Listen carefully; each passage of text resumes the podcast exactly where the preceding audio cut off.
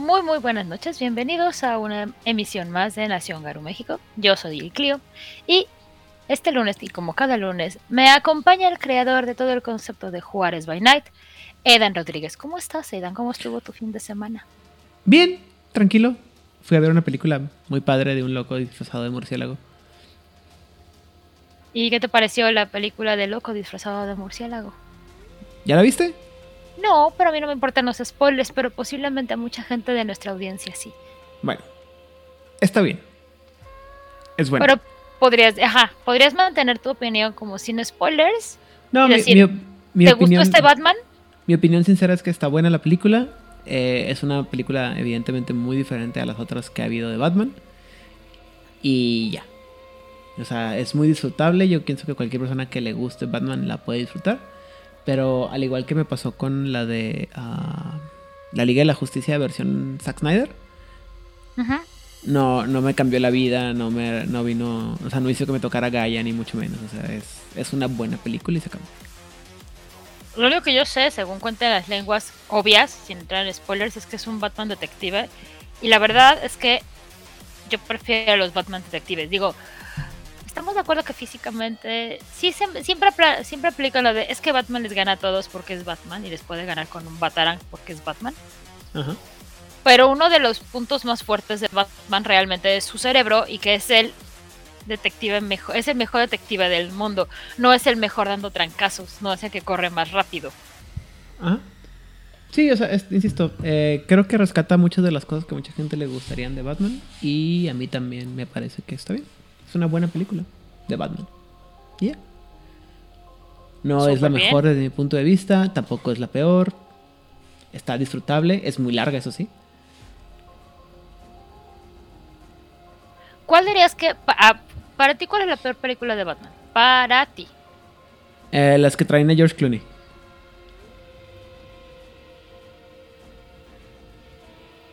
Que no me acuerdo si es Híjole, según sí. yo. Es la según yo cuarta. eran dos. No. Según yo eran a dos. ver, la primera pero- es este eh, a ver, primero tenemos Tim Burton, la 1 y la 2. Con este Mm, se me fue el nombre del actor. Michael Keaton. Con Michael Keaton, que me parece un gran Batman en actitud. Ajá. Luego viene la de Val Kilmer, que es Que con este. bien, ¿Ah? A mí me gusta mucho la de Val Kilmer.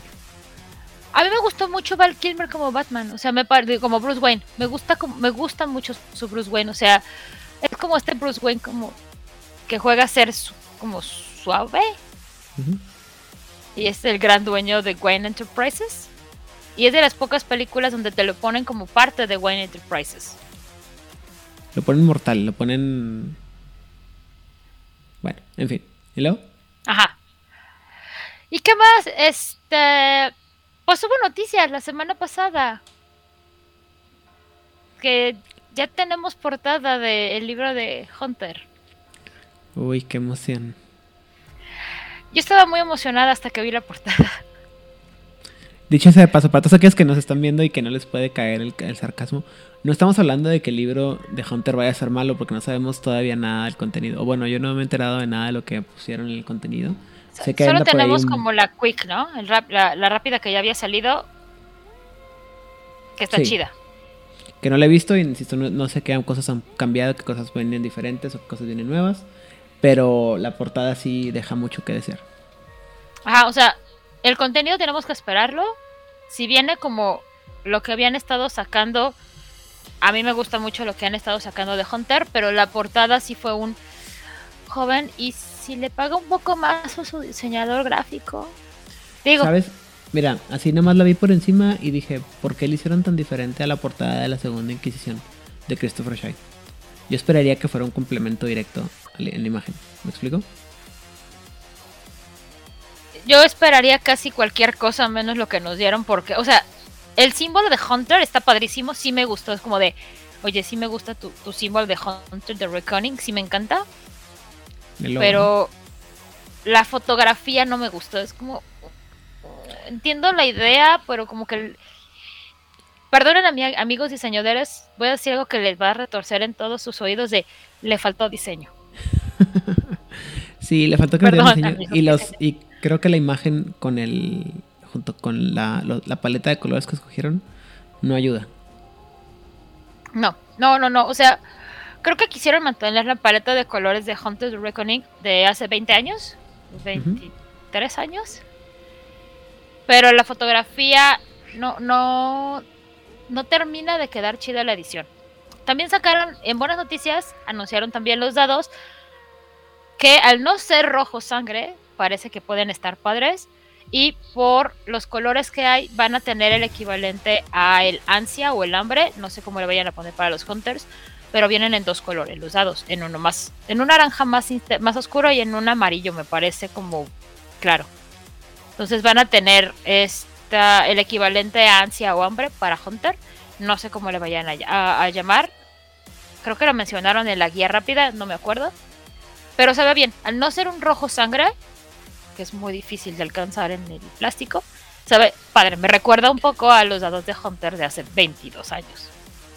Mientras no sean los, la, misma calidad de dados de mi alegría que pusieron en, los de Vampiro de quinta edición, todo está bien. Lo que me lleva a otro de los productos que van a sacar es una libreta de personajes. Nada más mostraron eh, la imagen de portada, pero aparte es el dummy, ni siquiera es como el libro real fotografiado, es el dummy. Supongo que va a ser como la libreta que salió cuando Modifius sacó el paquete de los tres libros base con su slip que es de cajita.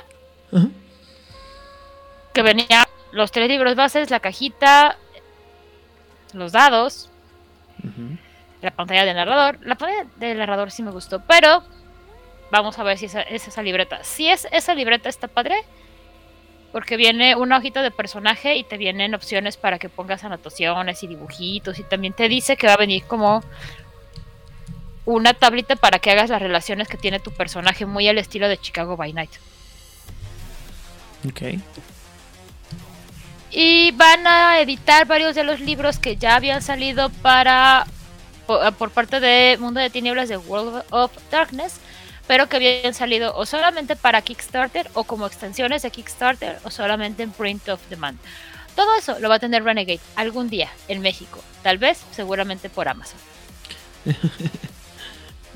tu falta, tu, tu inacabable optimismo siempre llena de ilusión mi corazón.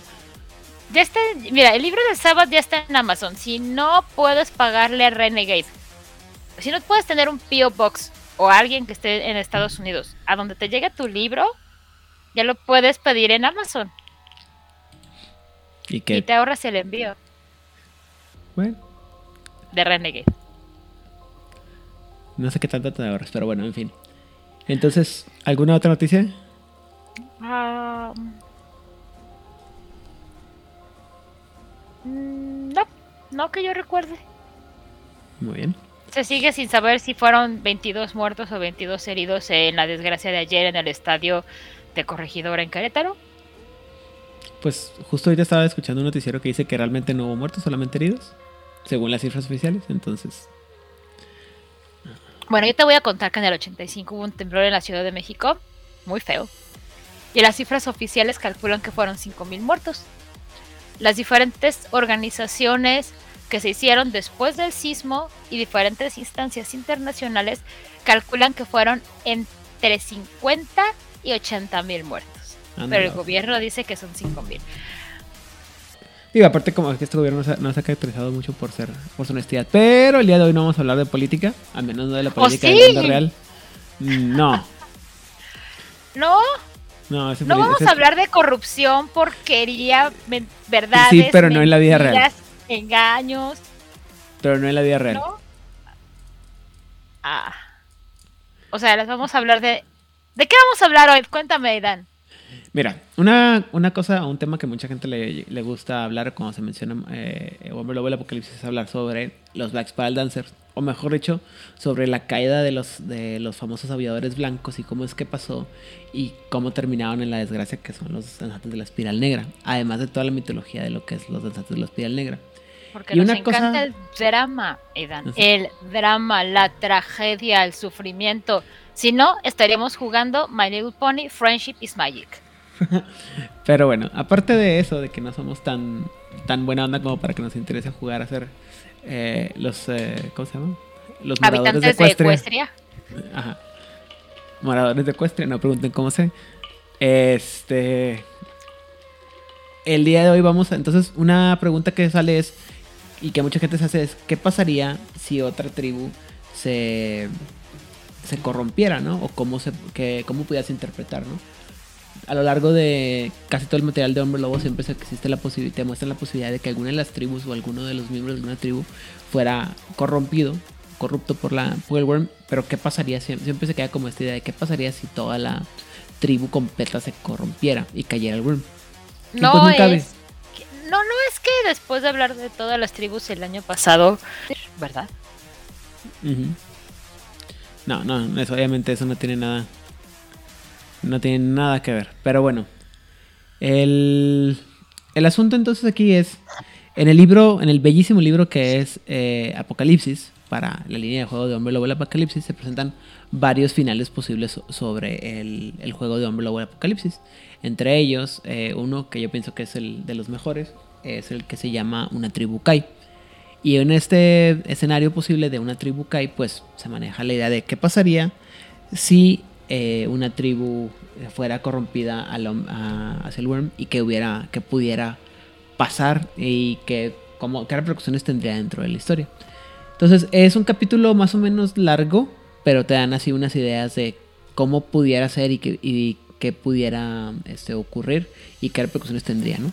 el día de hoy vamos a hablar a muy grandes rasgos sobre cómo es que pasa cada una de esas caídas porque la verdad es que son un poquito largos pero a mí me interesa más, eh, a mí siempre me ha gustado mucho este capítulo porque eh, hablas no solamente de cómo podría caer, sino cuál sería el nuevo nombre que tendría la tribu y qué, qué pasaría con su totem, que es un así como que un, final muy completo. A pesar de que lo cuentan en una o dos, este, ¿cómo se llama? Columnitas eh, de, texto, está muy padre. Y la pregunta que tengo yo para empezar este, este tema entonces, Odile, es... Si tú pudieras escoger una tribu que cayera al, Worm, ¿a quién le darías? Mira, basándome en lo que sé de las tribus y siendo lo más objetiva, si tal cosa se puede hacer con esto, mis canicas irían por los caminantes silenciosos, no, Strider sí, por los caminantes silenciosos o por los garras rojas. Por cómo ven ellos este, su relación con Gaia, su relación con los humanos y por las cosas en donde se están metiendo. Pero eso sería como objetivamente. Por puro morbo, así de, híjole, si quiero verlo, mira, voy a sentar aquí, voy a agarrar todas mis palomitas. Creo que serían a los Children, a los Children of Gaia. Nada más así de cómo es que de ser tan bonito, bonito, te vas a ir a la parte más terrible. Por mm. puro amor. Por puro amor. ¿Y tú, Aidan? yo pienso que los más fáciles de, caer ahorita al worm serían los roehuesos. Y los, este, las garras rojas son los así como que son los extremos de los que viven con y alejados de la humanidad. O sea, los garrarrojas, los robesos porque están en medio de la inmundicia y porque son, es como esa gente que está tan metida en la inmundicia que no pueden, no pueden, no podrían evitar caer a la locura. Para mí. Ok. Y eh, los, este, los garrarrojas por, nomás por toda la... El hate por todo el extremismo. Ajá, sí, todo el hate que traen, toda la, toda la tragedia, todo el odio que trae contra la humanidad, eh, sería lo, lo más lógico para mí. Y en tercer lugar, y también así como que para, por cuestiones de, nomás de, morbo? de, morbo, me gustaría ver qué pasaría si los Uctena cayeran a la, al web. ¿Los Uctena o los Wendigo? Cualquiera de los dos, o ambos. Los hermanos que quedan. Ajá. Porque es un horrible ser humano. Bueno, en la presentación de hoy, en el tema de hoy, vamos a ver el escenario de qué pasaría cuando cae cada una de estas tribus. Tribus y por qué caen. Entonces, vamos a empezar. Según primero. yo, te dice el libro que esto puede ser porque que tú puedes como narrador y como jugadores pueden decidir que cae una o caen todas o caen varias o que no cae en, sí misma todos los de una tribu, pero se considera que toda la tribu cayó, ¿cierto? Sí, definitivamente. ah, Y de hecho, qué bueno que lo mencionas. Sí, eh, el escenario está hecho para que tú acomodes, pongas, quites y ah, ah, hagas lo que quieras con esta con este escenario. Yo creo que esa es la parte que menos me gusta. Que digo que no, güey, dime quién es el que va a el siguiente malo, quién va a ser el Big Bad. Pero también está bien padre que te da la opción de decir, bueno, puedes tener varias que estén ahí este, compitiendo por el, el- el papel del siguiente maloso. O puedes tener estas o varias haciendo. Eh, la idea, la idea que más, que más me gustaba a mí es. ¿Qué pasaría si la nación Garú se divide a la mitad? Literalmente. O sea, que tuvieras 6 y 6 o ¿Mitad y 6 y mitad? 7. Ajá. Híjole. Entonces que en teoría tienes 13 tribus y los, Black- los, danzantes, los danzantes de la espiral, que son 14 tribus. Entonces, ¿qué pasaría si agarras 7 y 7, ¿no? 7 tribus, este... De buenas, Ajá, y 7 tribus malas. Que a mí me gustaba mucho eh, y eso fue creo que la única cosa que me faltó que hicieran más o menos similar. En Hombre Lobo Los Olvidados, The Forsaken, cuando tienes a los, a, a los Uraza y a los, los puros, ¿no? Que los puros eran 3 contra 5. Hola, papá, bienvenido. Sí, sí, soy rubia por un accidente que se llama flojera. Entonces, eh, sí me gustaría que fuera algo así como que, que como unos con otros, unos contra otros, y sí me gustaría así como que estos, los opuestos, ¿no? O sea, pero tendrías que escoger así como que quiénes tú consideras que son los que tienen la razón y quiénes son los que crees que les llevan, que están mal porque les llevan la contra, ¿no? Tú nada más quieres ver el mundo arder, Aidan Rodríguez. Yo, incapaz, jamás. Ah. Pues vamos a darle, porque la noche no se hace más joven. Muy bien. Empecemos entonces, primero que nada, por Las protegidas de Pegaso, las furias negras. Pues básicamente una extraña enfermedad salvaje conocida como la plaga metamórfica, sea lo que sea eso, Ya lo, men- lo mencionamos en el episodio de las Furias Negras. ¿nos puedes recordar o mandamos a toda la audiencia a ver todo el programa de las furias negras? Obviamente que van a ver todo el episodio de las Furias Negras. No, pero la, la plaga metamórfica O es sea, una sí enfermedad- vayan. Sí. Es una enfermedad que le está dando a todas las, las Furias Negras a final de edición de 20 aniversario, si no me equivoco. Y básicamente lo que hace es que les cambia su identidad, tanto física como mental. Entonces algunas eh, se, ven, se ven de repente convertidas en hombres, que era así como que, oh my god. Hace muchas cosas la plaga metamórfica, pero en general lo más trágico es que les cambia su, su identidad. Pues desesperadas ante esta infección masiva, recurren a antiguos espíritus del Wyrm del equilibrio para limpiarse de la plaga. No soy muy lista en cuestión de espíritus, pero me parece como poco sabio esto. ¿Tú crees? Que es como estoy tan desesperado que voy a buscar a la curandera que sabemos que no cura, pero que es mi última esperanza. Ok. Pues sí, más o menos. Así empiezan las películas de terror. Y si bien no caen inmediatamente, con el tiempo se corrompen por la insana oscuridad del Wyrm.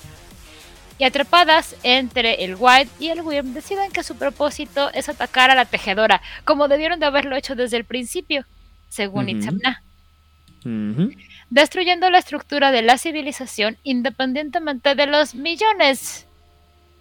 Corrección, de los miles de millones de vidas humanas perdidas en el proceso. Adaptan el nuevo nombre de viudas y su tótem Pegaso cae al Wyrm. O sea que tenemos un escenario como el de Thunder el Bárbaro. Si no tienes 35 años, ni siquiera lo intentes. Buscas Pues en sí. YouTube Thunder el Bárbaro. y entonces ahora tenemos un Pegaso negro que te va a atacar con meteoritos de peste. Pues sí. Ujú. Ok, la mitad de esto no tiene sentido.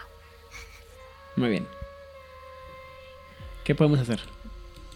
Pues seguir con los roehuesos, a ver qué tienen que decir las ratitas estas. Muy bien. Eh, el, escenario de la, una tribu Kai eh, viene argumentando que los roehuesos han estado cayendo lentamente al Wyrm durante años. O sea, lo que vamos a ver al final es así como que lo mínimo que le puede pasar. Eventualmente lo que pasa es que hay un gran número de roedores, de roehuesos, perdón, que son del Worm y eh, superan en número a los gallanos. Y eh, todo está bien, o sea, todo está más o menos este, bajo, eh, bajo, sin que nadie se dé cuenta hasta que alguien hace patria y mata a la madre Larisa, lo cual me parece perfectamente bien. Y los roedores wírmicos le dicen al resto de la tribu que se pueden unir a ellos o morir. Un tercio se une, un tercio muere y el otro tercio huye. O sea, de los que quedan, de los de los eh, de los de los roehuesos gallanos, le dicen, únanse o mueran. Y los que esos que no están, no son wírmicos, dicen, una tercera se, se va con, con, la, con los roehuesos wírmicos. Los otros mueren bajo las dagas de los, de los otros eh. Y el otro dice, ¡ay, nos vemos! La chingada, bye. Ah, bueno, matar a la madre de Larisa más se perdió en la guerra. Ya, y además la señora ya estaba viejita. ¿Le vas a hacer un favor? Exactamente. Hacer patria. Deja tú, o sea, la vas a hacer caer en batalla. Perdón, no perdón, por perdón. viejita. Perdón, este, mal chiste. Hacer nación. Garu. te le quito la semana, no se preocupen. Y bueno, Necesito Eh. más alcohol para aguantar esto. Anyways, finalmente entonces los roehuesos van a cambiar su nombre a las ratas de la plaga y su en rata se va a cambiar de rata a, adivinen, la rata de la plaga. Y el, des- desa- desarrollan un método apocalíptico que desatar, es desatar una enfermedad que mata a mil millones de humanos en dos meses. O sea, una sexta parte de la humanidad. séptima, séptima, o sea, nada, nada. Ah, no, es que es la- ese es el primer paso. Empiezan con eso y luego empiezan a acabar a todos los demás. O sea, esto, esto bien pudiera haber sido estado ubicado en el, en el 2021 o 2019 y no hubiera habido ningún problema. Ahora, yo te voy a decir una cosa. Allá por el año del 1400, en un bonito lugar llamado Europa, que siempre huele a basura o a guerra, o a basura y a guerra, sucedió una cosa llamada peste negra, que era llevada por las pulgas que vivían felizmente en las ratas. Esa peste acabó con dos terceras partes de la población de lo que ahora entendemos por Europa Occidental. ¿Y sabes qué es lo que generó eso, Edan? Mm, no. Un crecimiento en la economía. O sea, sí, supongo. No, en serio, es que había, después de que sobrevivieron a la plaga, los que pudieron sobrevivir a la plaga, se encontraron con que había infraestructura y cierto nivel de riqueza y cierto nivel de comida que sirvió para que la gente que sobrevivió tuviese más. Mm. Pero, bueno, no sé.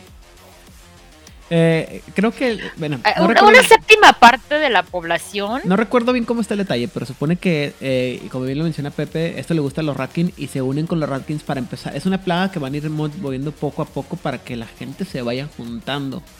Sí, o sea, van a ir matando gente, van a ir de- desa- desa- desatando cada vez mm, este, plagas más mortíferas. El chiste es que en dos meses matas a, un- a una séptima parte de la humanidad. No suena tanto en cuando lo, lo mencionas así como que la séptima parte no es tanto, pero de chingazo, en dos meses, sí es muy fuerte. O no sea, te preocupes, los gobiernos del mundo van a decir que no fueron tantas personas. claro, Más si pero es es que- en China o en la India, Bueno. donde Por ejemplo, tenemos que tomar en cuenta que, por ejemplo, en, un- en una pandemia como la que, una situación de pandemia como la que nos pasó a nosotros, no recuerdo cuánta gente ha muerto, pero no sé si, si, ha- si perdimos, si ya llegamos a esa pérdida de, de gente, pero es al- en ni en el, chochos.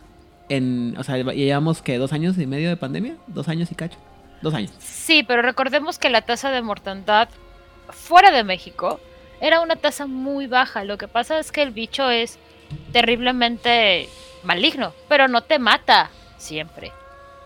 Por eso, pero también es por eso que es tan. eh, es tan impactante el hecho de que sean un, una- un billón de personas en un mes, en dos meses, perdón. Porque sí es, o sea, es un- el, ritmo de, de, ¿cómo se llama?, de muerte es muy rápido.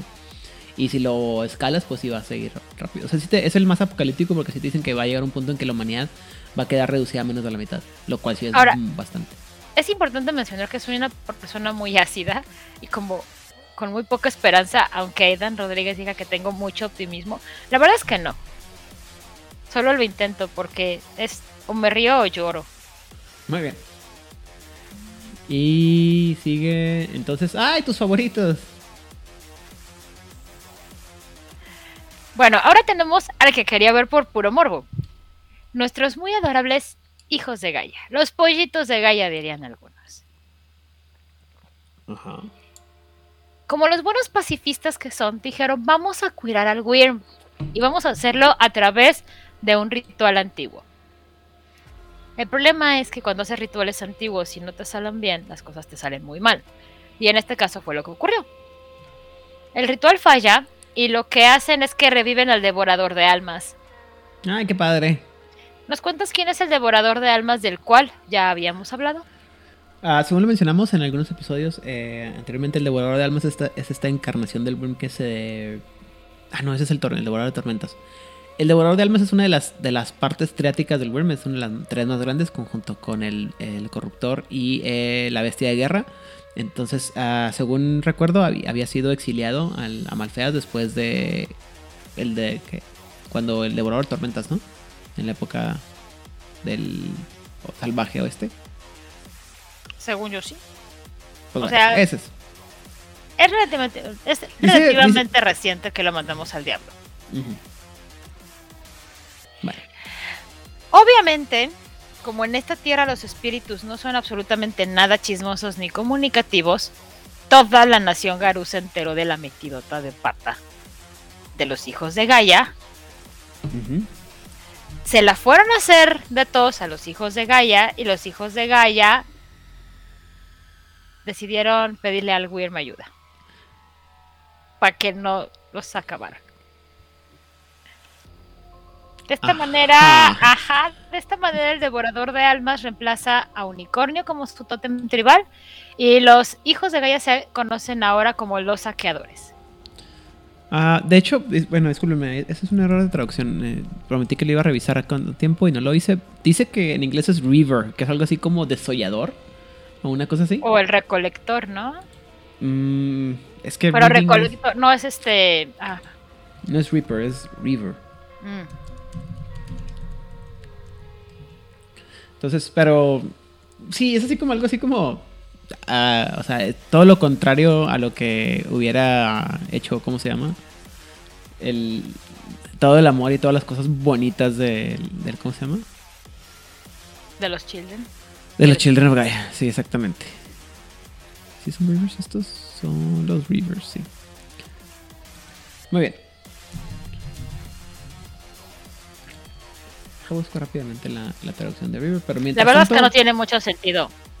Eh, no tiene absolutamente cero sentido, o sea, de que así como que, ah, bueno, quisimos Ajá. revivir al, al Worm, a dar, re, re, restaurar la cordura del Worm, fallamos, okay. ah, la cagamos, este, ¿qué hacemos? Nada, pues vamos, okay. eh, nos, quieren, nos quieren colgar.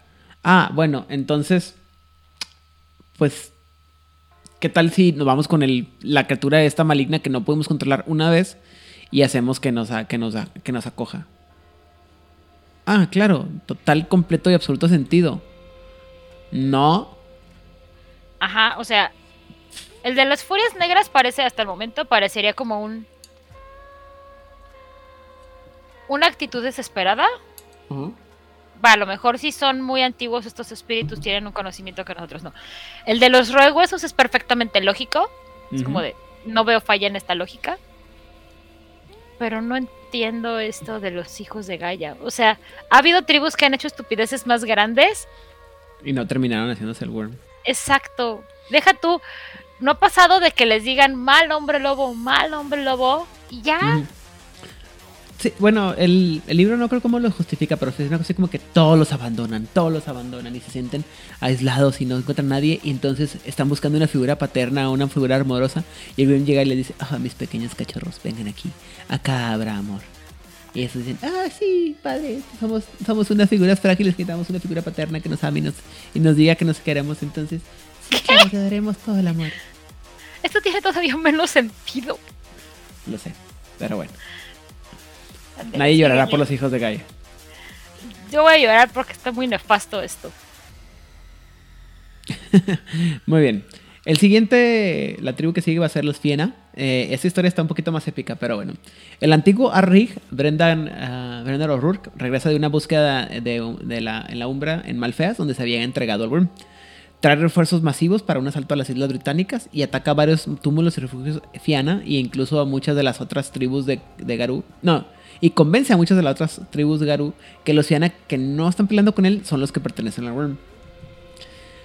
Y las demás tribus no se van a dar cuenta hasta mucho más adelante del engaño. Y en este punto los Garú han estado luchando contra Garú hasta que solo sobreviven unos pocos miles. O sea, han estado en la pura rebambaramba dándose unos contra los otros. O sea, no aprendieron nada Nadita. De, la, de las guerras que han tenido. Muy bien, muy bien, Garus. Y eh, lo divertido es que para cuando se dan cuenta todos los demás es que del engaño, así como que se- este Brendan O'Rourke se quita la máscara y como que nunca te imaginaste que yo había caído. Entonces, oh no, tragedia. Soy Pero- tan estúpido. Pero ahora, ¿qué harás? Únete o muere. Y no, no nos dejaremos. Y bueno.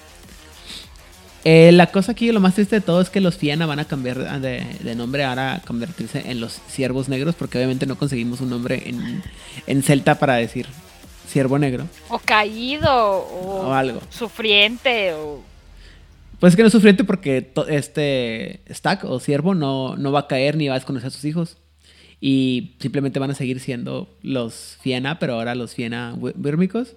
Y algunos de ellos se van a unir a- al Chotacabras, como tu, tu- su tótem, el, el Whippoorwill. Y otros van a seguir a otros encarnas del Worm, como su. ¿Cómo se llama? Como su tótem. El Chotacabras o el Whippoorwill es un pajarito. La, ver, talento lo ponen ver, como añapero. Siervo, el tótem de los Fiana, dice: Son mis hijos, está bien. Ya cayeron, ok, son especiales, está bien. Yo sé que regresarán al redil en algún momento o morirán. Pero yo los voy a seguir amando porque son especiales. Mira, acá Annie Mistrel ya nos vino a decir cómo se dice ciervo negro en, en cómo se llama en, en celta, que sería algo así como Fiadu. Espero haberlo pronunciado bien. Muchas gracias. O sea, este hombre tuvo más, tuvo más capacidad de investigación que todo el, el cómo se llama el equipo de escritores de los Fiena, de Hombre Lobo del Apocalipsis. Pero bueno, este se supone que, insisto, algunos van a ser los algunos de los Black Stacks o los ciervos negros se van a unir a a Whippoorwill a- o al Chotacabras o Añapero, como le gusta decir, el pajarito ese pedorro que es el, el tótem de los de los ah, de los Black Spiral Dancers. Está bien divertido porque supone que ulula bien bien bonito y supone que los Black Spiral Dancers cuando lo usan en el cuando lo o sea, las tribus que están dedicadas a Whippoorwill en lugar de aullar cuando andan cazando, ululan como ulula el pajarito este, Ok, que es algo así como Sí. Entonces, secretos de historia Sí. de, Juárez by Night, cuando eh, el, narrador, el horrible narrador de Juárez by Night nos hacía. Nos, empezó a, meter a hombres lobo dentro de la, de la mitología de, de Juárez by Night. Nos empezó a hacer ese sonido para demostrar, a decirnos que iban a llegar los hombres lobo. Fue hasta después que entendieron que eran que no estaban metiendo con hombres lobo, sino con Black Spell Dancers. A todo el mundo se les hacía muy raro que los hombres lobo no, no aullaran, sino que lo ulularan. hicieran a uh, si lo Ajá. hicieran tui, tui, tui, tui, tui, tui, tui. Ajá. Lo que me lleva a un consejo de vida, queridos, eh, que- que- queridos míos. Si en algún momento el tío borracho llega y te dice, todos ellos son traidores, Hazle caso. los míos, no le hagas caso. Saca al tío borracho de tu fiesta y no le vuelvas a hablar nunca jamás. ¿Te puedo hacer una pregunta? Dígame, ¿Ya viste Casa de Gucci? no. Bueno, velo para que veas por qué tu, por qué tu consejo no va a funcionar tan bien. Estamos hablando desde el mundo de tinieblas y desde esta historia.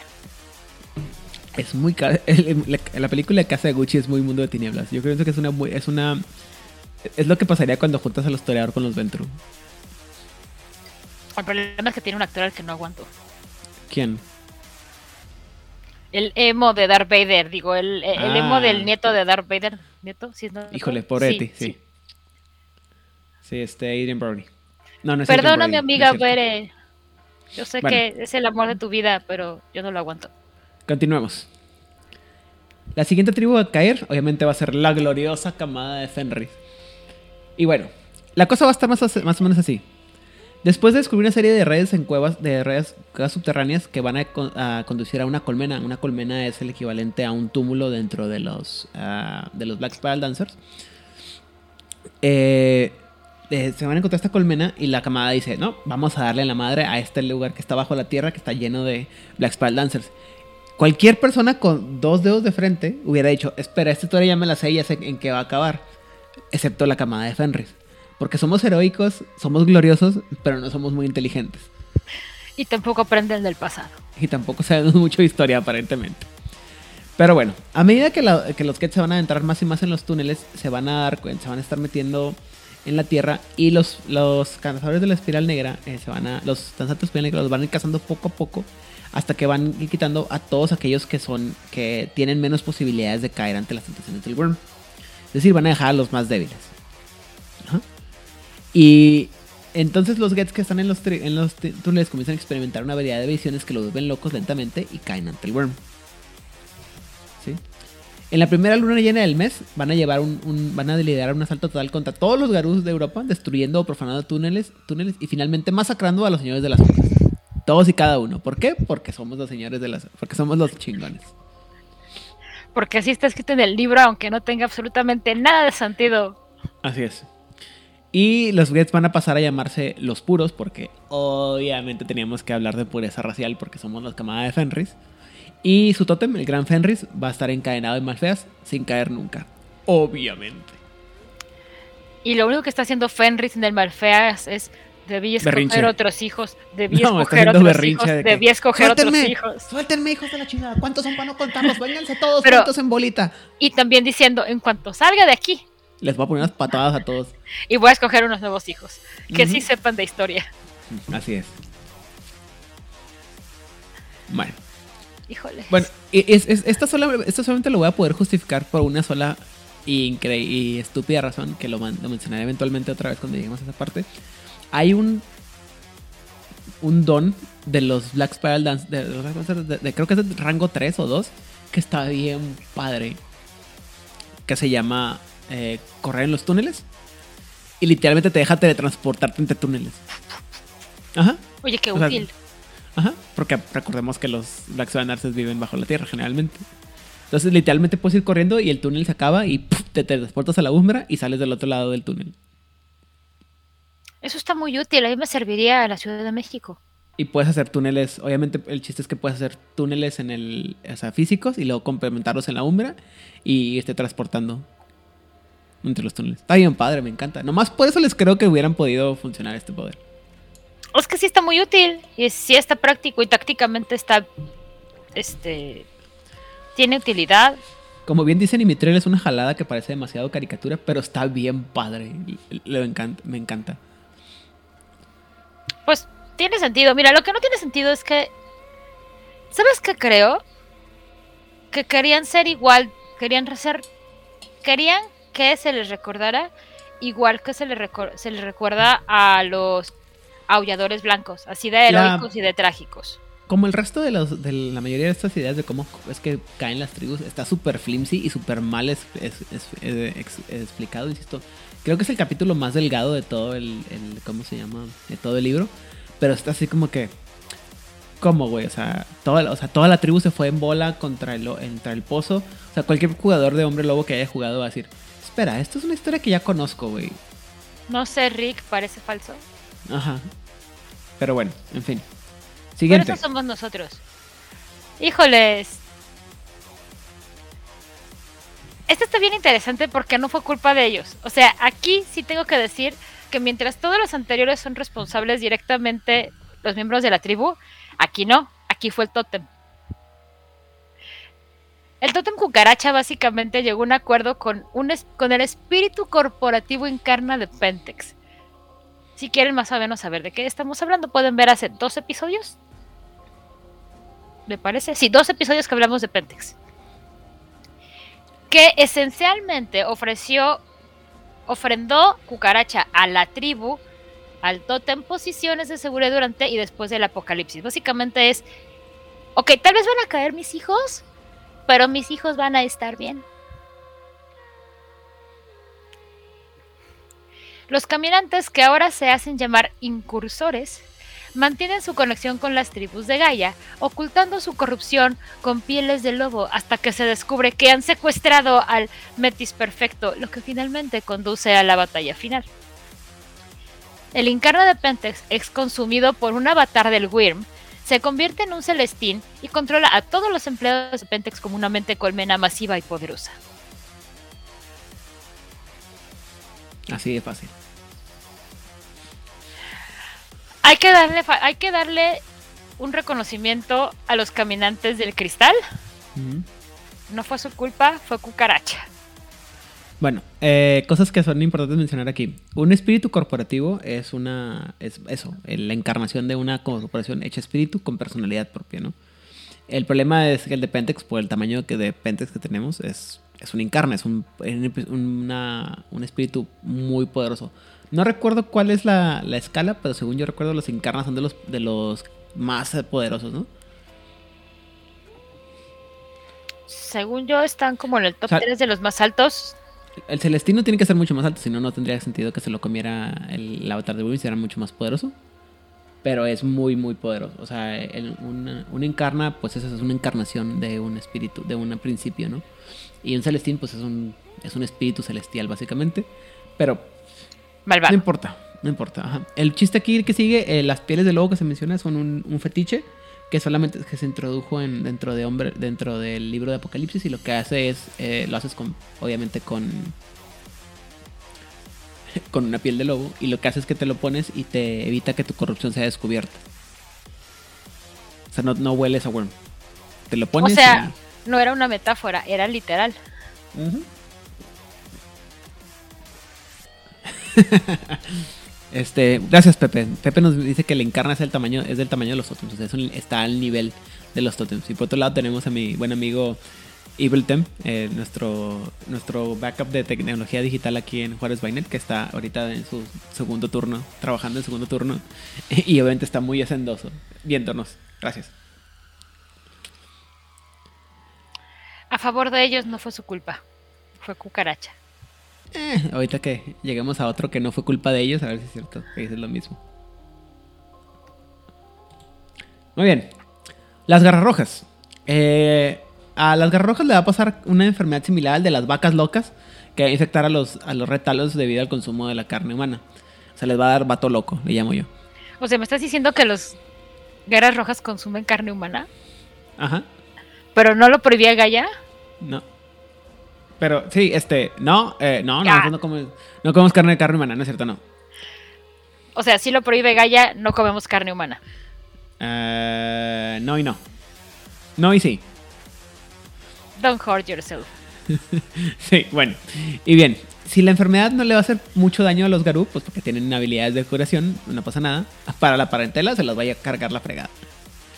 En un corto periodo de tiempo la infección se propaga matando a más del 90% de los lobos en el mundo. Chingate esa mamada. Haciendo que los lobos estén casi extintos sin posibilidad de recuperarse.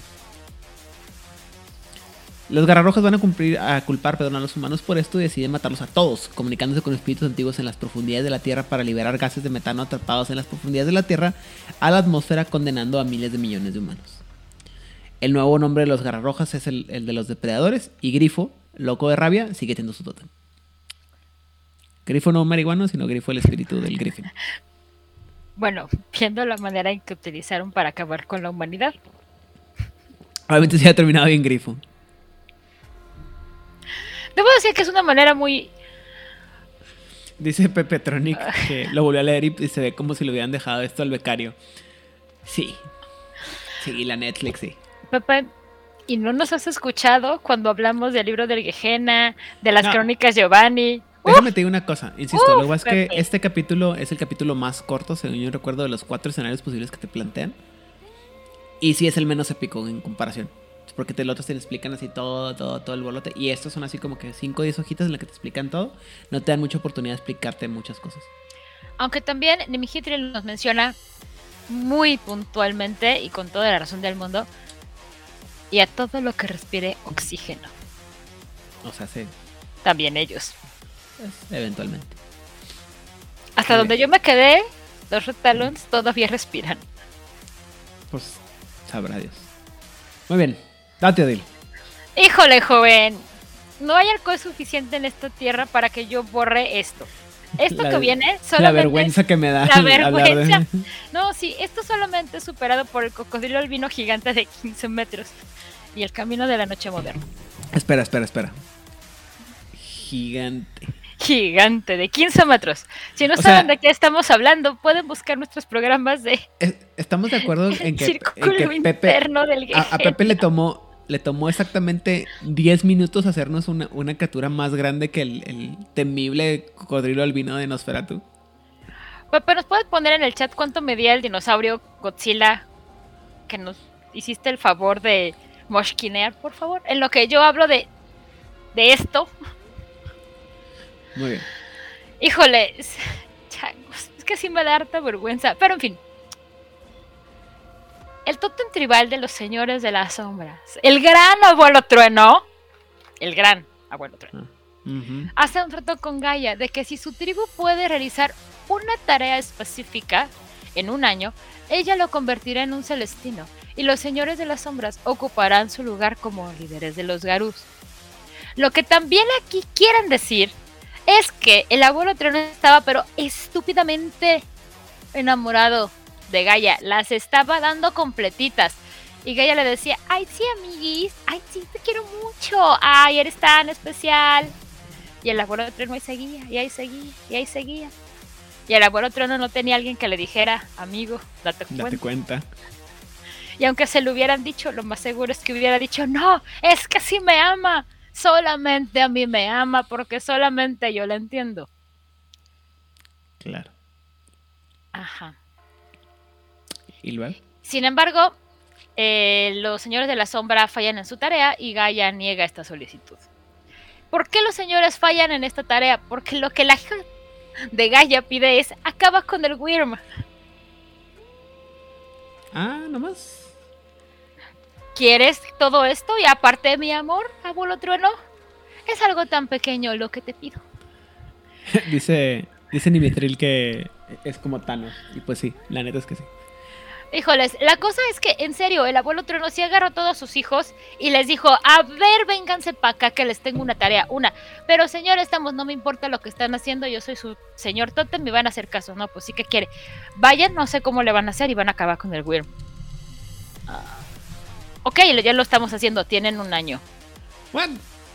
Oiga, pero tenemos centurias, milenios, edades, Ya se tardaron mucho. eones. Vayan.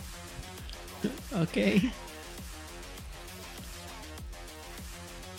Sintiéndose despreciado, obviamente, el abuelo Trueno y su tribu arremeten contra Gaia sin caer entre el Wyrm al principio, hasta que necesitan el apoyo en contra de los Garus Gaianos y los espíritus.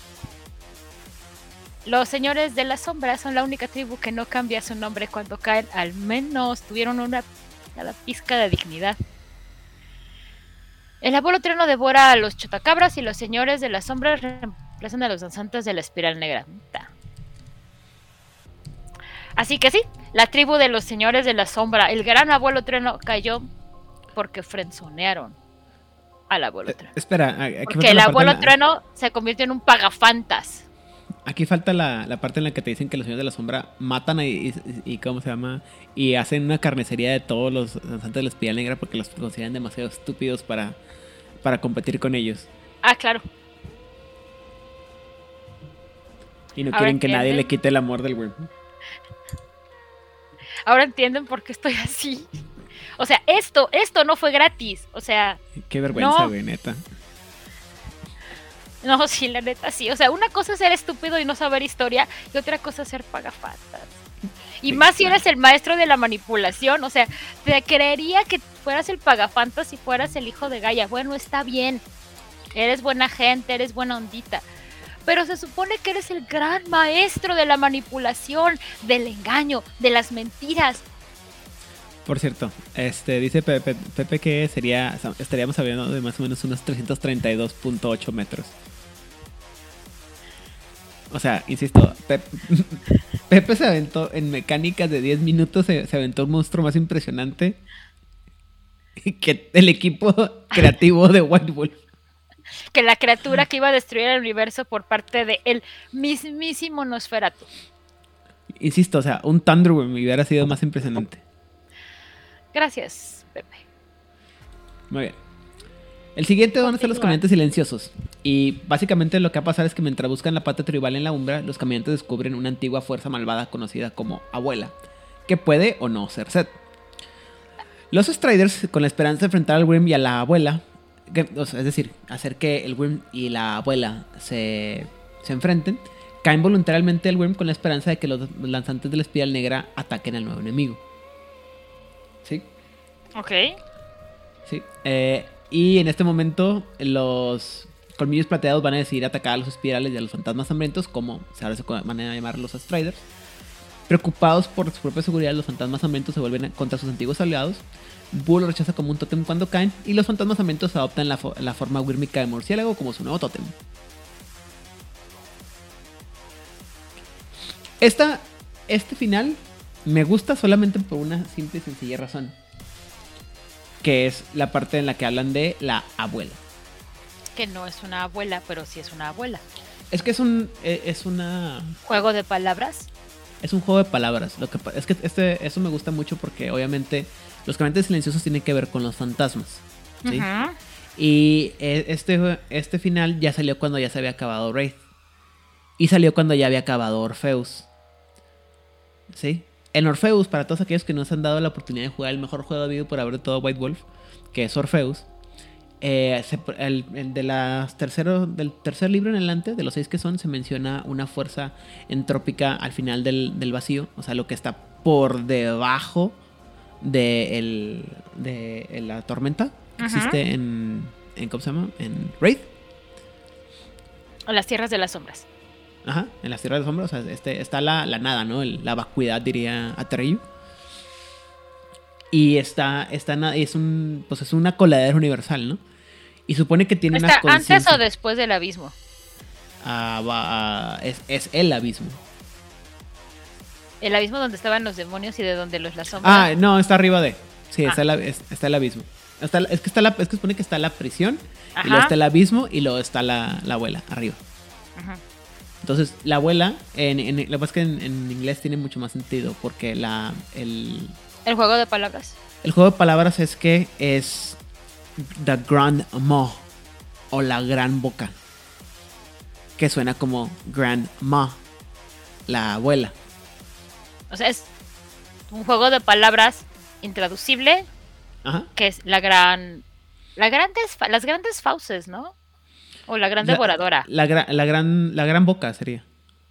Pero aparte, esta cosa está bien horrible y bien espantosa porque no es Dirías, es bueno, un- si es Wyrmica lo ataco y, y ya, ¿no?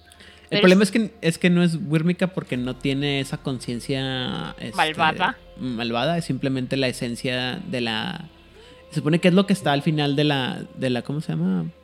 De la entropía. O sea, es el, el principio universal de la entropía sin ningún tipo de. de maldad, por así decirlo. Solo es. Solo es y solamente está para destruir. O sea, es la gran. ¿Cómo se llama? ¿Cómo decían? El- la gran licuadora universal. O sea, está ahí para acabar con todo. Además, una cosa bien terrible de esta entidad es que está hecha, conformada, rodeada de una cantidad mm, no contabilizable de espíritus. Están ahí. Sí, o sea, existiendo. se, se- se supone que, digo, para la gente que, se- que escucha, que sabe de Raid, esto va a tener mucho más sentido. O sea, es la, la abuela es literalmente la fuerza de la que salen todos los, eh, los malfianos, tanto los no natos como los alguna vez natos. Entonces es así de. O sea, es todo, ¿no? Entonces los extraídos se lo encuentran a esto y dicen, ah, mira, esto puede o no ser esta oscuridad profunda de la que nosotros hemos- siempre estamos peleándonos. O sea, Seth, por mente pendeja de hombre lobo. Y dicen, ¿y si lo ponemos contra el Worm? La lógica es detrás de, si esta cosa es tan puramente entrópica y tan pura en ese sentido, mucho más allá del- de, la- de las limitantes del Worm, quizás lo que podemos hacer es que consuma al Worm para que lo limpie. Y si no, el Worm se va a enfrentar con algo que lo va, que lo puede este, Debilitar lo heri- suficiente. eh, herir suficiente como para que podamos ponerlo en cintura. Vamos a hacer esto. ¡Woohoo! Y en teoría no caen al worm, sino que se hacen, se hacen ¿cómo se llama? Devotos de la, de la abuela. Y eso es lo que los hace wérmicos. Pero es raro porque no tendrían por qué ser wírmicos. Porque la lo que pasa es que... gran boca es- no es wírmica. No, pero están aliados con el, el concepto de la, de la, ¿cómo se llama? De la entropía, que es contrario la- al principio de la, de la creación o del dinamismo que encarnan los garudos gallanos del web. Digo, también esa parte, eh, no, no recuerdo muy bien, quizás me lo estoy fumando yo y me estoy haciendo mis justificaciones yo, porque insisto, Orfeus, hashtag I love Orfeus. Pero ah, el punto es que los, los colmillos plateados se van a dar cuenta, los van a empezar a atacar tanto a los Black Spirals como a los ah, fantasmas y se los van a echar. Búho va a decir, ah, no, no los quiero, sucio, sucio, sucio. Y va a decir, oh, si tan solo tuviéramos un tótem volador malvado de la oscuridad que nos pudiera ayudar. Y, y- y nomás aparece Murciélago y dice, hola. Oli. Estoy aquí desde que los señores de la sombra mataron al último de mi tribu. Ajá.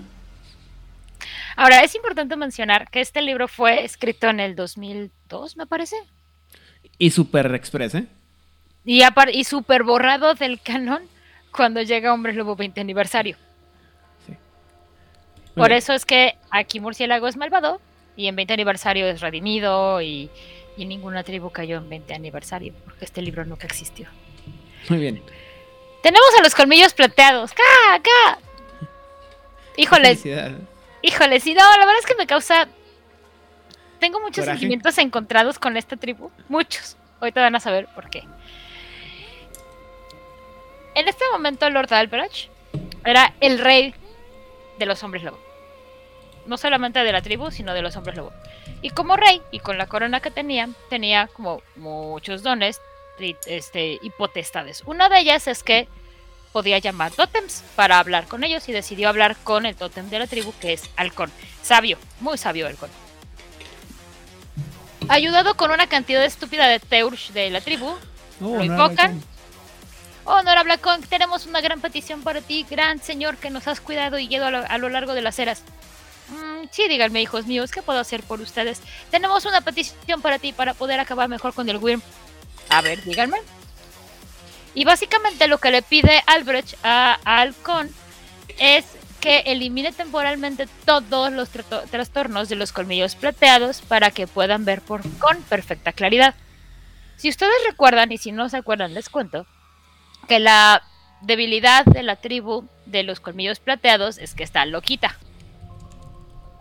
Algunos dirán que es por una maldición, otros dirán que es porque se casan entre primos, la verdad nunca la sabremos, pero están loquitos.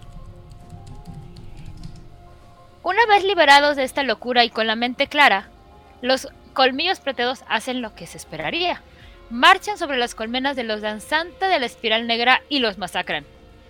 Y es como, momento, ajá, pudiste haber hecho eso desde el principio y no lo hiciste. Ah, pues Simón, dude. Solo que no teníamos la visión para hacerlo. Ajá.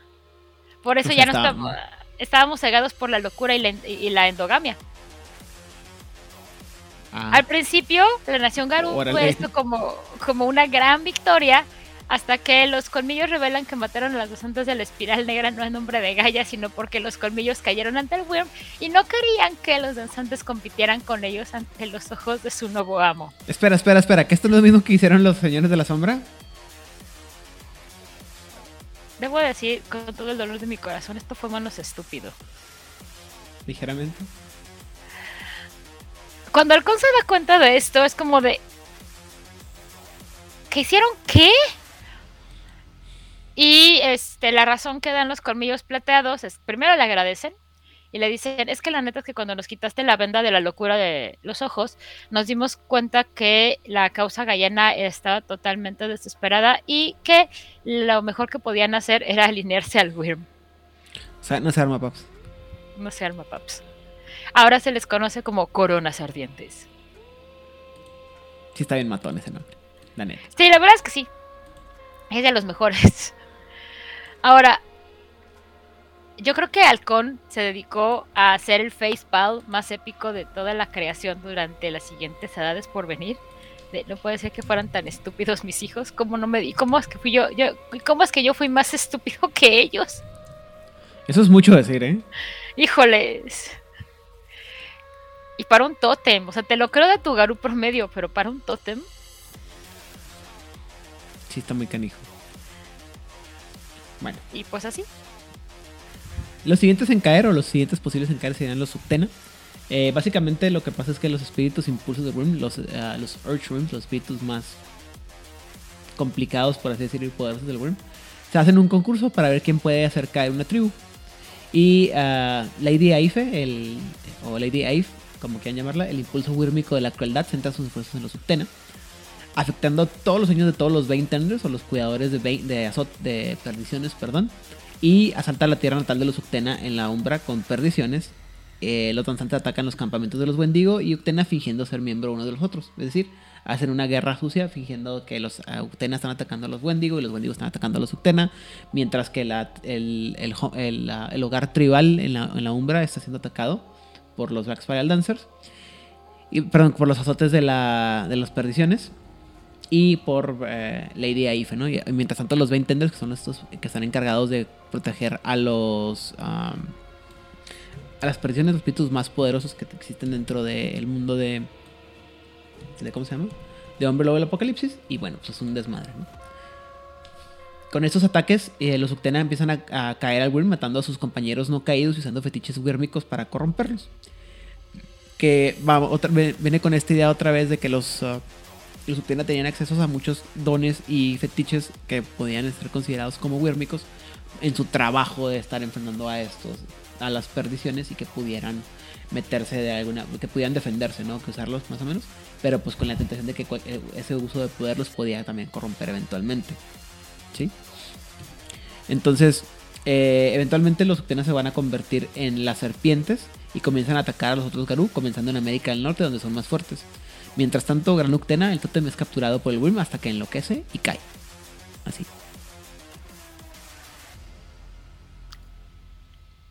Tiene todo el sentido del mundo esto. Esto todavía se la creo. Este, este, este ¿Duele o duele? Esta sí duele, dude.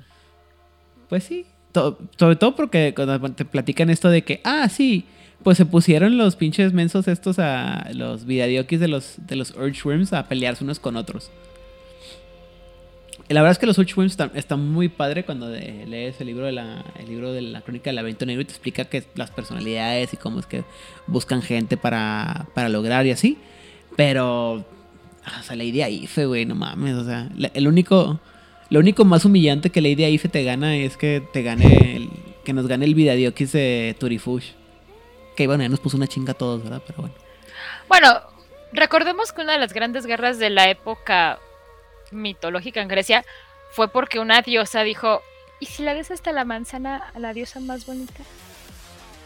Bueno, pero Eris no hizo nada, o sea, no hizo nada. Solo le dijo al tarado de París, bueno, originalmente era Zeus, y Zeus con su 21 neurona funcional dijo, yo no me voy a meter en este pedo. No, no, no, no, no, no, no. que lo haga el tarado de su mano que está allá. ¿Qué, tan, ¿Qué tan tarado tienes que ser como para que Zeus sea más inteligente y tenga mejor control de impulsos que tú? París. Bueno, en fin, este. Pero sí, Lady Aife, no. bueno, es que hay unos que también. A Eris le gusta eso. Algún día platicaré todo el. Me tomaré el tiempo de explicarle los impulsos Worm y quiénes son y qué hacen y por qué. Pero mientras tanto tienen que entender que de los más impresionantes, Lady Aif es la así como que. Ah, o sea, ni siquiera es la de la de la, pasión o la lujuria, no, es la avaricia. Y ya. Así, se acabó. Pero bueno. La avaricia es una fuerte, es una fuerza muy grande en este mundo, Ivan. No tanto como para ganar. Así, y, aparte porque no tiene de la crueldad, perdón. Aparte no, como que lo que hace ella no es tan... O todo lo que le hacen a los Uctena para que caigan no se justifica tanto con esta idea de que son de la crueldad. Pero bueno. Y ya que estamos hablando de los hermanos, hablemos del último hermano. Muy bien. Híjoles. Espérenme. no hay suficiente alcohol en este mundo para que Adil sobreviva a esto. A este programa. Híjole, yo sobreviví a otros del círculo interno. Deja tú, sobreviviste el de los Nubisha. Pese a todo el daño que me hicieron, fue un gran programa, un gran programa. Muy bien.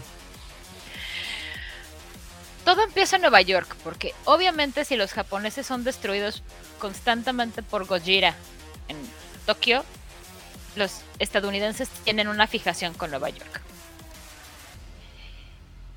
Hay una barricada en el norte del estado que conduce a un enfrentamiento entre la Guardia Nacional y algunos nativos americanos armados. Spoiler, esto ya pasó en la vida real, ¿eh? Varias veces. Lo que resulta en la muerte de 13 indígenas, ojalá hubieran sido solo 13. Indignados, un grupo de Wendigo usa al Umbra para abordar y secuestrar un submarino nuclear y bombardear Buffalo, Nueva York. Así.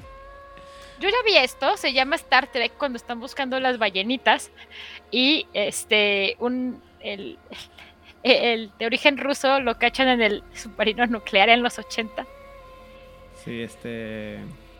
Ay, se me olvidó cómo se llama, pero bueno. Si no han visto esa película, véanla en una tarde de domingo donde no tengan nada más importante que hacer.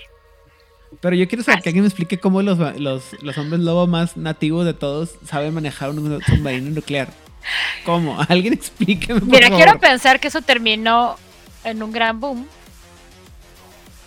Bueno. Pero aparentemente en ese momento los Wendigos no habían caído ante el Wyrm.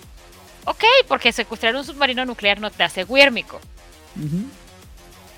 Técnicamente. Pero cuando les revelan a las otras tribus que son responsables de los ataques y el secuestro de un submarino, los otros Gradus los declaran caídos y les declaran la guerra atacando mientras intentan realizar un ritual sagrado anual. Espera, espera, espera. Yo me sé, esta historia ya pasó. Esto se llama la danza fantasma en 1800 y cacho. Ah, yo pensaba que estábamos hablando de los ductos de gas. bueno, eso fue la primera parte. Esta parte del ritual sagrado anual fue la danza fantasma en 1800 y cacho. El caso de este ritual enfurece al gran Wendigo y el devorador de almas lo corrompe, convirtiendo al Wendigo en la tribu wírmica los devoradores. Chat, chat. Se acabó. No sé por dónde empezar. Por la parte en la que el gran espíritu de la, del, invierno caníbal dice, ah, no terminaste mi, mi, mi, ritual. Mi ritual pedorro de que se hace es que una vez, una vez al año y que por el próximo año puedes hacerlo bien. O la parte de que salvaron un, un submarino nuclear y lo manejaron sin ningún problema. O la parte que las tribus se enojaron porque un hombre, porque hombres lobos secuestraron un submarino. Uh. O sea, mi pregunta, como Silverfang, o como Señor de las Sombras, o como Cualquier Caminante del Cristal hubiera sido, ¿pero lo volaste? No, solo lo utilicé para poder este, enfrentarme contra la Guardia Nacional, pero no lo volaste. O sea, no hay contaminación nuclear en las costas de Nueva pues York. Técnicamente sí, dice que bombardearon Buffalo, Nueva York hasta donde sé, y la gente que sabe de armamento estadounidense, no creo que los torpedos de un submarino nuclear sean bombas atómicas. Según yo, son tus misiles normales, fuego. Aparte es Búfalo, nadie le importa Búfalo. Posiblemente a la gente que vive en Búfalo.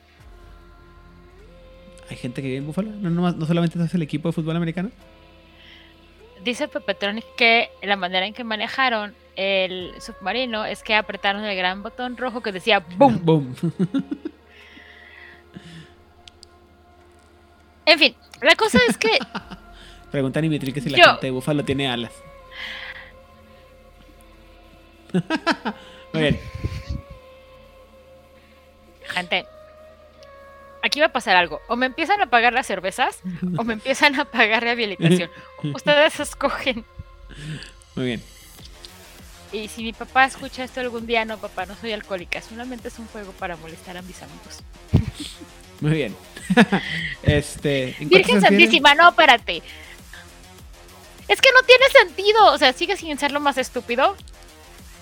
O sea, sí, los señores de la sombra siguen siendo el final más estúpido and by far. Muy bien. Bien. Eh, por su parte, los Gengeyokai o los cambiaformas de las cortes de las bestias, se las hablaremos el próximo episodio, eh, siempre han creído en la regla de las edades, la teoría de que el universo sigue un ciclo y la inminente sexta edad es solo una de las doce que el cielo eventualmente regresará a las eras de Gaia, cada una de las cuales volverá lentamente a ser mejor. Algunos miembros de los Gengeyokai deciden que lo mejor que podemos hacer es empujar el ciclo del mundo hacia el final de la sexta edad para que pueda terminar antes. Este grupo se conoce como los fatalistas y van a lograr llegar a la sexta era de la manera más sencilla del mundo, que es despertando una, una bola de túmulos búrmicos a través de los cuales van a salir hordas demoníacas, creando siglos de infierno en la tierra antes de que comience la séptima edad y las cosas comiencen a mejorar. Así. O sea, súper coherente. O sea, la neta es que ya fuera de mames muy coherentes. Pues sí, entonces, está. E, eso es muy sencillo. Eh, lo, lo hemos platicado cuando hemos visto, creo que el clan Rapnos, y lo platicaremos la próxima semana con esto de la presión de las eras. Pero tienes, o sea, es, es una cosa, si, si, es una rueda, eventualmente tiene que girar. Si la, si la empujas hacia cierto. hacia o sea, lleva un giro, ¿no? Pero si tú la empujas un poquito más hacia adelante y con le echas más, más fuerza, pues va a girar más rápido, ¿no? O sea, es una, es una visión muy simplista, pero pues también eh, lo manejamos alguna vez en la, hablando del libro, ¿no? Se supone que la quejena va a durar mil años, ¿no? Entonces, si la empiezas más temprano, pues más rápido se acaba, ¿no? Pues si le echas tantita leña más, a lo mejor se acaba más rápido. Ajá, y o sea, que son mil años para criaturas inmortales, ¿no? O como, o que también es una, es una cosa que va a pasar. Eh, esto de, la, de las edades también es, la lógica detrás de la cual funciona lo de el cucaracha y el, y los lanzantes de la, de la, ¿cómo se llama? Digo, los caminantes del cristal. Dicen, bueno, es que vamos a tener que pasar por esta edad en la que todo va a estar para el carajo. Lo que me importa es sobrevivir, ¿sí? Mejor no voy al lado que va, el que vaya a llevar el lado bueno o lo que va a sufrir más o lo que va a sufrir menos porque van a estar ahí picándole a todos con los trinches y pasamos bien. Como también si me da otro trinche, señor, puedo hacerlo, puedo hacer el doble de mi trabajo de una manera más efectiva. Empleado del mes. Eh, y también eso lo manejamos cuando hablamos de los akumas y de los devoradores de escorpiones en, eh, el ciclo de eh, vampiros de la estirpe del oriente, en la corte obsidiana, aquí en Juárez Y pues eso sería todo por este episodio. Gente en el chat, ¿cuál es la, de todas las que vimos ahorita, cuál es la ah. tribu que cayó más estúpidamente para ustedes y la tribu que cayó más épicamente? Espera, este, falta una tribu que no se menciona porque son los niños especiales, pero espero que se hayan ah. dado cuenta. Los, los contemplastrellas nunca caen en ningún escenario.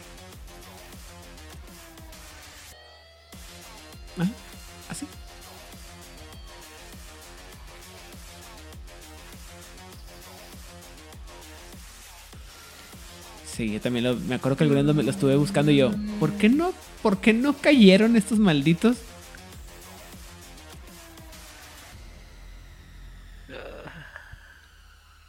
Sí me van a matar, gente. Pero como decía, ¿cuál creen que es este la tribu más estúpida al caer o la caída más estúpida y cuál es la más épica para ustedes? ¿Te contesto o seguimos de amigos? Aidan. Estás como a 900 kilómetros de mi casa. ¿900? Por lo menos. A ver, en lo que respondes yo busco. Muy bien, este... Yo, o sea, la verdad es que sí, la de el, el, frencionada que le dieron al Padre Eterno sí es la más pedorra de todos. Y la más épica...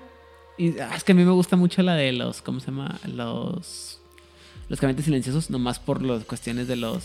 De la gran... De la, gran, de la abuela. Y también, y también, por ejemplo, insisto, también la de los. O sea, no, no, no es por llevarte la contra ni por estar a tu lado, pero sí la de los Kamada de Fenris está bien estúpida, así como que neta, güey, neta, güey, historia, güey. Sobre todo cuando te, lees toda la historia del libro de las tribus de, los, de la camada que te dice, no, sí, nosotros tenemos un gran, un gran respeto por los, los, los, ¿cómo se llama? Los scalds y todo el pedo, así como que, pues no parece, güey. Ok, si estás a más de 900 kilómetros, estás a 1171.9 kilómetros. 1200. Números. Números, ajá, números redondos. Muy bien. ¿A ti, Odil? No, pues obviamente la más estúpida es la de los señores de las sombras. O sea, puedo entender que cayeras porque viste que el ganador está del otro lado. Puedo entender que cayeras porque te salió mal un ritual. Puedo entender que cayeras porque estabas desesperado. Todo eso lo puedo entender. Pero pero que cayeras porque neto, el maestro de la manipulación, de las mentiras, del engaño, de hacer la guerra sucia, de estar haciendo jugadas este, por las sombras, nomás no cachara que Gaia nunca le iba a hacer caso. Sí es harto, mucho vergonzoso. Harto. ¿Y la más épica? Los Uctenas sí duelen un montón. O sea, sí está muy chido. Va a tener que darle una oportunidad de leer otra vez que hizo Lady Eve, pero. Ah, en fin. O sea, es que más allá de la apuesta, la manera en que lo manejan y ya relativamente a la tribu, o sea, sí es como. ¡Wow!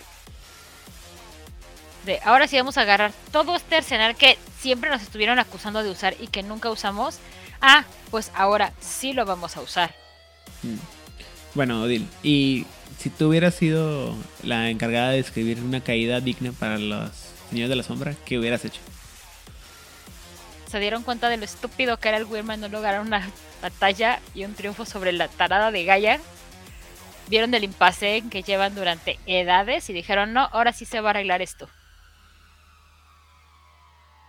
Ok, luego cuál sería. Nada más para mostrar su punto, iban a un, iban, no iban a unirse al Wyrm, o sea, no iban a caer al Wyrm, iban a unirse al Wyrm, que no es lo mismo, nada más para demostrar el punto de que son mejores guerreros. Alright. No más por ego.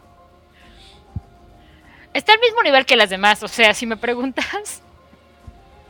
Ahora, ¿a ti cómo te hubiera gustado que cayeran los Ghetto Fenris que tuviera un poco más de sentido? Ah, yo creo que me iría por el rasgo ese de la, la idea de que no piensan. O sea, voltean a ver a toda la tribu y dicen: Ustedes son demasiado débiles, güey. Y nosotros sí podemos, no solamente podemos estar dentro del lado del Wyrm, sino podemos ser parte del Wyrm sin corrompernos. O sea, esa es la fuerza de nuestra pureza. Y por eso estamos aquí con el Wyrm, porque no la pela el Wyrm. Nosotros sí somos la, somos la mano, ¿cómo se llama? Purificante del, del Wyrm. O sea, sí aplicarían la de Carlos Cuauhtémoc Sánchez de volando sobre, ¿Sobre el pantano? Sí, fácil, peladas que le aplicarían. Híjoles. Y cualquiera de nuestros finales pedorros es mejor que cualquiera de los finales buenos de acá. Bueno, eh, dice Pepe que él piensa que la más tonta sería la de los señores. Y luego la más épica sería la de los Wendigo. Estoy seguro que Pepe solamente está yéndose por el hecho de que hay un submarino nuclear ahí a- a- estallando en la historia. Es que nunca dicen que estalla, nada más dicen, el problema es que nunca dicen que estalla, solamente dicen que lo secuestraron y atacaron Mira. a la Guardia Nacional. No voy a tomar en cuenta la opinión de Pepe porque ignoró olímpicamente la camada de Fenris, entonces su opinión no tiene, no tiene, no tiene valor. No te creas. Es cierto, no está la camada. Muy bien. Y eh, Rigel pues dice que la de los Uctenia y los caminantes silenciosos es la más épica. Luke Ithill dice que vamos a purificarlos desde adentro. Así es, efectivamente. Muy bien, sí. Es lo que pensarían los señores de la sombra y los Date, güey. Así, date, güey. La que se hace más. La que, una que se hace muy épica y todo. O sea, excepto la parte de lo ridículamente estúpido que es el tótem. Es obviamente la de los eh, colmillos plateados. O sea, está bien padre, así como que. Ah, nos dimos claridad, vimos que estamos bien empinados, ni modo, la chingada, guerra perdida. Ajá. Y Halcón. ¿Dice qué? Fuck. ¿En, Demonios. en Con qué me razón los- equivoqué? Con razón nos mantenían locos. Así es, Así de, debí escuchar a mi yo del pasado. así es. Bueno, Odil, ¿tienes Híjole. alguna otra cosa que agregar sobre este tema? Apoyo totalmente la idea de Topatronic de que pusieron al becario a escribir esto. También puede ser que aplicaran la de Monty Python en The Meaning of Life, que les dieron el dinero para acabar el libro y dijeron sí está muy bien y se fueron a las Bahamas a fumárselo. Y como una semana antes dijeron, ah, que tenemos que escribir un libro sobre cómo cayeron las tribus, ¿verdad? Ah, dice Pepe que por eso es un tótem de honor y no de sabiduría. wow. Bueno, para el caso del abuelo trono es un tótem de respeto. Tampoco de sabiduría. Que no tuvo nada de eso. Ni siquiera No. tuvo autorrespeto. No. O sea, por cosas como esas, una se tira al vicio, que puede ser el alcohol, el té, los juegos de rol, los videojuegos. Ven lo que hacen el té, ven lo que hacen por una mala escritura. Uy, ni me digas. Pero bueno, si nos quieren hacer, insisto, si nos quieren escuchar despotricar a gusto y sabroso acerca de libros mal escritos, pueden buscarnos en Juárez Night Círculo Interno. Cuando hablamos de Crónica Giovanni 2, 3 y 4, cuando hablamos del libro del Gehanna, Las crónicas transilvanas. las crónicas transilvanas. Y si nos quieren escuchar hablar de qué bonito les quedó el libro y de qué padre está leer algo bien escrito, pueden escuchar también El Círculo Interno con Montreal by Night, porque no inventes qué bonito libro. Ah, sí, hermoso. Y también Chicago by Night, porque no inventes qué libro tan útil. Está más o menos. Muy es bien, un libro muy útil. está Digo, bueno. ha- hay que balancear en esta vida. Si vamos a despotricar, hay que decir cosas O sea, obviamente no todo va a ser este Monreal by Night, ¿no? O sea, Monreal by Night es la joya de la corona de. Ajá, de- pero la cuestión es que hay que darles de todo un poco. O sea, pueden escucharnos quejarnos durante varias horas o pueden escuchar hablando de cómo qué bonito es esto. Así es. O sea, Rigel, gracias Rigel por aclararlo. O sea, el programa sí está chido, los libros no están chidos. Muy bien. Eh, también Pepatronic dice que Factor Caos fue maravilloso. El programa. el libro. el libro. ah, el libro también. En fin, este. Oye, antes de seguir, ¿qué está más estúpido? ¿El final de Los Señores de las Sombras o, caos, o Factor Caos? Híjole. Híjole. Es que lo, es que lo bueno es que eh, tuvieron un poco de premura ahí, pero seguro que estuvieron así de sacar a Samuel Hyde otra vez para que dijeran, ¡ah, sobrevivió! Ay, ojalá, digo, es como, es que creo que sacar a Samuel Hyde es como ya sacar, ¿viste que van a sacar una nueva película de tiburones? Que es el tiburón Drácula, tiburón vampiro. Ah, el Sharkula. Sharkula, sí. Sí, no, por favor, no hagan eso. Ya está hecho, este año sale. En fin, eh, sí, yo estoy de acuerdo. Mira, insisto, el hombre, el, libro de Apocalipsis es mucho mejor que el de Gehenna, tiene muchas cosas muy padres. Eh, la, la, idea de la tribu caída o otra tribu que pudiera haber caído, o como decía yo, que pudieras hacer varias películas al mismo tiempo que tiene, digo, varias tribus que tuvieran al mismo tiempo que hubieran caído, es una excelente idea, saber cómo se va reduciendo tu, tu espacio de, de juego. Eh, me hubiera gustado que hubiera habido un, este, que pusieran a los, a los contempla estrellas me hubiera gustado que se expandieran más a la idea de, por ejemplo, lo que quedaba de los skin dances, que los hicieran otra vez. Eh, ¿Cómo se dice? Más del Worm, o sea, realmente que le dieran su papel en el Worm. Malvados, malvados. O por otro lado, ¿no? Que los, que los redimieran hacia el, el Worm. Un poco hacia, hacia Wild. Un poco como en la edición de 20 aniversario.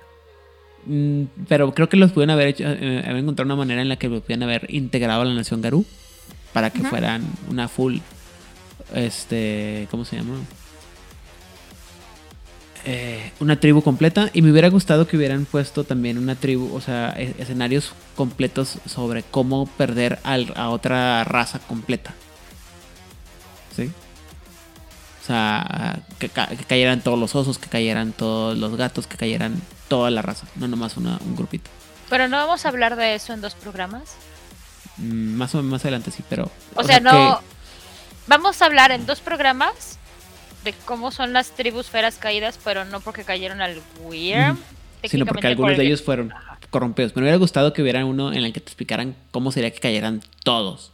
O sea, que toda la, el fera, toda una fera hubiera caído hacia una... Hacia un solo hacia un lado del Worm. Eso ya estado chido, ¿no? O cómo usar así varias cosas, ¿no? O sea, creo que hay cosas que pudieran hacerse eh, más útiles, pero pues bueno, o sea, como, sí se nota que lo hicieron como con el becario, como dices tú. Igual que el resto, hay, otros partes de los escenarios que dices tú, esto como que no lo, no lo pensaron bien, pero bueno. Eh, me gusta, está bien padre la idea de... Y creo, creo que son de las ideas que más este, siempre... Me gusta mucho cómo lo manejan y siempre lo tengo en la, en la cabeza cuando hago historias de Hombre Lobo, de cuál, fue, cuál sería el equipo... O sea, meto estas ideas de este lado oscuro de la tribu que está en cualquier momento pudiera revelarse y que la gente dijera, oh shit, estamos perdiendo a otra tribu. Así como hay mucha gente que les gusta pensar en cómo podían revivir a los hollares blancos, yo diría, ¿cómo puedo ir acabando a los demás tribus que no me gustan o que me estorban en la historia?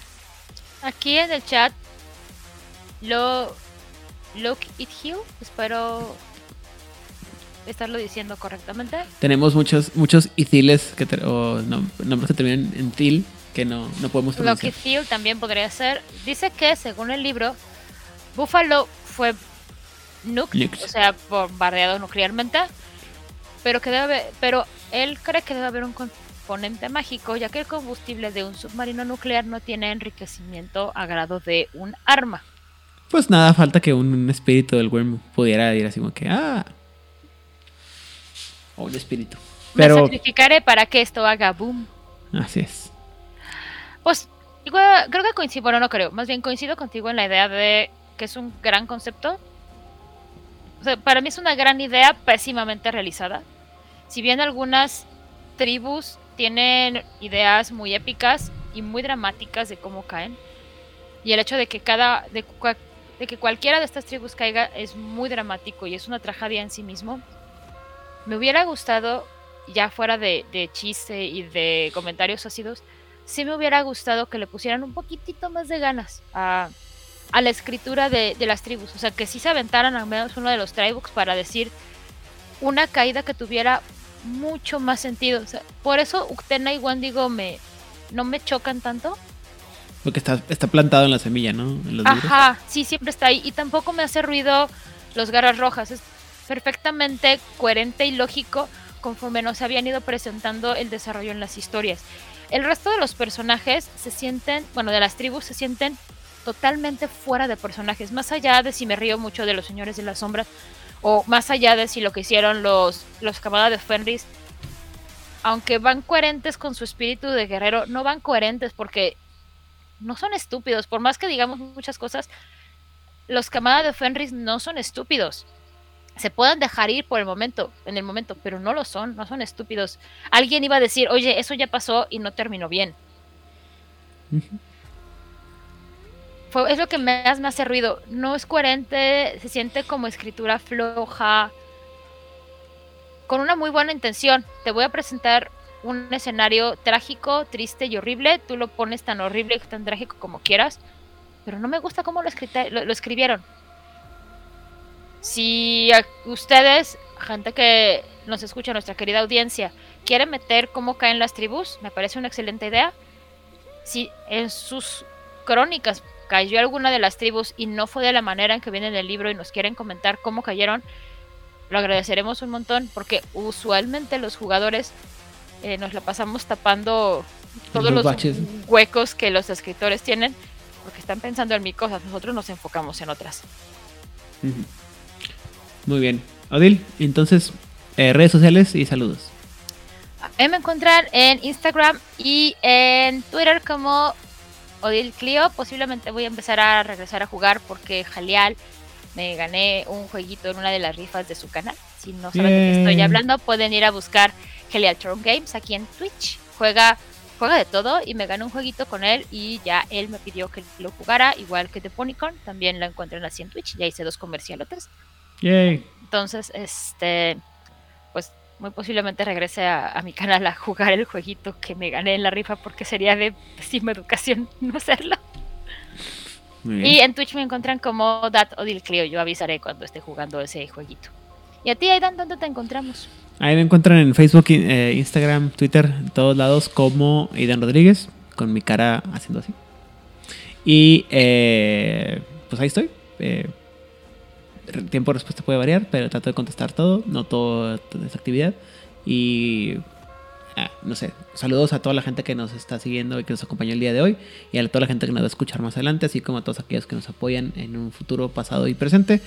Camedia México, Voz Latinoamérica, La Voz de Angan, eh, Secretos Oscuros, Círculo de Medianoche, con Rol, el Grimorio de Fronsac y todo lo que tiene que ver con la frecuencia. Y Masterface, eh, y jugador casual, obviamente. Gracias a todos. Muchísimas gracias. Esto fue Nación Garu México. Aidan Rodríguez y Odil Clio, les agradecemos su presencia en este bonito chat. Que tengan una excelente semana.